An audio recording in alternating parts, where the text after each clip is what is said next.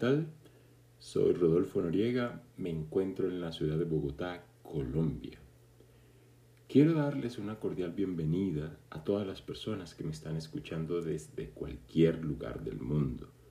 Gracias por unirse a este programa sobre el diario de papás en el siglo XXI. Si eres papá, te invito a que te quedes conmigo y escuches este diario personal que tal vez te podría ayudar en, esa, en ese rol de ser papá que no es nada fácil y del cual no tenemos ningún diario. Entonces quiero invitarte a que te quedes acá y si eres mamá también escucha la voz que representa a muchos padres en, en este camino de la paternidad.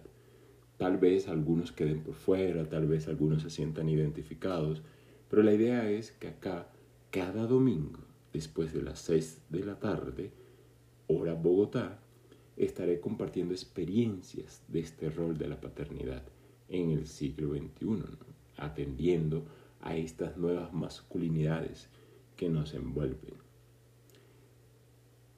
Es así que expreso acá ese rol de ser papá, que es una labor llena de muchos compromisos y del cual no se permite decir estoy cansado. Tal vez lo puedas decir, podrías quejarte, pero sería un pecado para la sociedad, incluso para tu círculo más cercano. De alguna manera, parece que se nos exige siempre expresar lo bueno, Ojo que acá no me estoy refiriendo a esa relación que tú tienes con tu hijo o con tu hija. Bien. Es así que pienso que se ha idealizado el papel, el papel de ser papá y hay que contar siempre lo bueno. Si dices algo que no esté dentro de esa gramática social entre lo que sería el rol de la paternidad, podríamos ser atacados socialmente incluso en los círculos más cercanos, si llegamos a decir algo que rompe esa estructura de nuestra relación, no, no tanto de nuestra relación, más bien de ese rol de tú o de tu ser como persona que pareciera que debe guardarse por allá en algún lugar y siempre estar en el rol de, de papá y exaltar esa, esa relación que tienes con tu hijo o con tu hija. Entonces, decir, ser papá me tiene cansado, la interlocución que se escucha es, como dices eso, oye, acuérdate que es tu hijo. Inmediatamente ese desahogo que tú quieres expresar queda en modo silencio. Ya no se podría decir algo más allá. ¿Por qué? Porque de alguna manera te sientes bloqueado en lo que debes decir. Por ser, o si dijiste algo que podría considerarse semejante herejía. He allí que contar que por alguna razón perdiste la paciencia y quieres salir corriendo te condena socialmente como perverso, irracional y ojo, acá no me refiero a salir huyendo de tu casa, no. E, en ningún momento sugiero salir huyendo, ¿no? Es más bien esa sensación que te da por, la ansiedad que te embarga, por la incertidumbre que te embarga, eh, allí en donde te sientes perdido y no, y no sabes por dónde, por dónde transitar o cómo resolver alguna situación de alguna manera somos bastante intuitivos, ¿no? Y representamos un poco eh, el, papá que tuvimos o el papá que admiramos o de pronto algún programa, alguna serie en donde hay un papel de un papá un, poco más eh, acorde a lo que tu imaginario tiene o tu subjetividad maneja, eh, por ahí te podría decir, ¿no? Pero no hay un manual como tal, aunque hay mucha literatura relacionada a la paternidad. Entonces, en este canal titulado La paternidad hoy, y cuando hablo de la paternidad hoy, porque yo entiendo que yo como papá soy diferente a como fue mi papá conmigo. Mi papá que era de la vieja era, digamos, si es que podría decir vieja era, y yo, el cómo estoy criando a, mi hijo, ¿no? No quiero decir que no existen más eh, estos papás que tienen este patrón de la vieja guardia. Todavía los hay, ¿sí? Y pueden ser muy jóvenes o pueden ser un poquito mayores, en fin. Aquí les quiero contar en una serie de capítulos, unos 15, pueden ser más o pueden ser un poquito menos, y quiero contar algunas situaciones que he vivido como papá y que debo llorar en la soledad, sin poder quejarme ante nadie. Tal vez, ¿sí? ante, ante tu pareja o alguien muy, muy cercano podrías hacerlo. ¿no?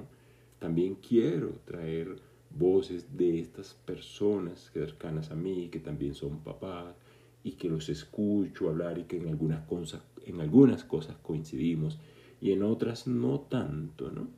Entonces quisiera traer esas voces acá. Tal vez eh, esté la tuya aquí también a través de la mía.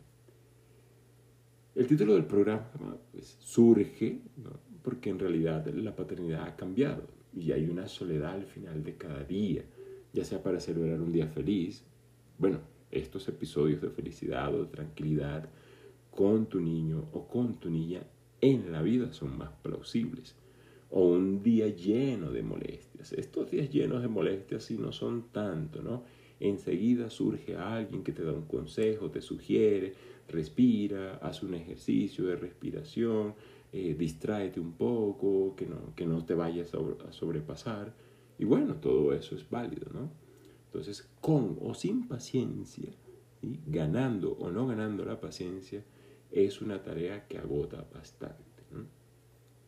Y allí que este diario surge en la necesidad de querer contar, de querer compartir. Decidí entonces abrir este canal y en esta primera temporada quiero dedicar tiempo y espacio a este llanto ahogado que no podemos expresar sin ser censurados. No es un canal para guiar a los papás en a la crianza, ¿no? en, la que se estén enfrentando. Tampoco busco pues, ser señalado eh, por lo que quiera contar acá, por lo que esté diciendo, pero si tienes alguna sugerencia, será completamente bienvenida y, la tendremos en cuenta en la medida de lo posible. Para mí, dado que para mí y para muchos, ¿no? y, hablo también trayendo aquí voces de, de, amigos que tengo que son papás, no existe un tutorial para ser papá. Y por mucho que leamos libros, porque hay una amplia literatura, artículos y muchos textos eh, que, que a la larga puede que sí o no se ajusten a la realidad que yo esté viviendo en la crianza que estoy llevando. De hecho, así tengas más de un niño, niña bajo tu cuidado o tengas dos, tres niños, incluso nada más dos, ¿sí? que pueden ser dos niñas o dos niños, la crianza es diferente para ambos. Las personalidades son diferentes y esta realidad a la larga nos doblega. Sin embargo, considero que algunas sugerencias que escuchemos pues podrían funcionar. Eh, podría probar o simplemente digo no, no quiero probar nada más, yo quiero simplemente esperar que la vida me sorprenda y ahí yo decido cómo reacciono ante la situación que se me presente. Y, ahí donde es importante tener en cuenta que hay un aprendizaje constante en, en el ejercicio de la crianza y que no se acaba. Siempre está allí. Así tus hijos sean los adultos mayores, estamos allí siempre eh, atentos. Entonces, eh, espero que, que, este diario personal traiga no solo mi voz, como ya les decía, espero que también vengan otras voces de ustedes, de las personas que conozco, y, que están comprometidos con esa crianza y esa paternidad en este siglo XXI, que es también el llamado y la invitación en la que estamos en este momento. No tengo en la proyección de este canal contar asuntos diferentes a los que he vivido en la paternidad. Muchos eventos están basados en mi relación con mi hijo, eh, dejo claro que, ante el niño brindo la mejor cara y el compromiso que compete. No obstante, pues soy una persona que desea en ocasiones hablar del tema.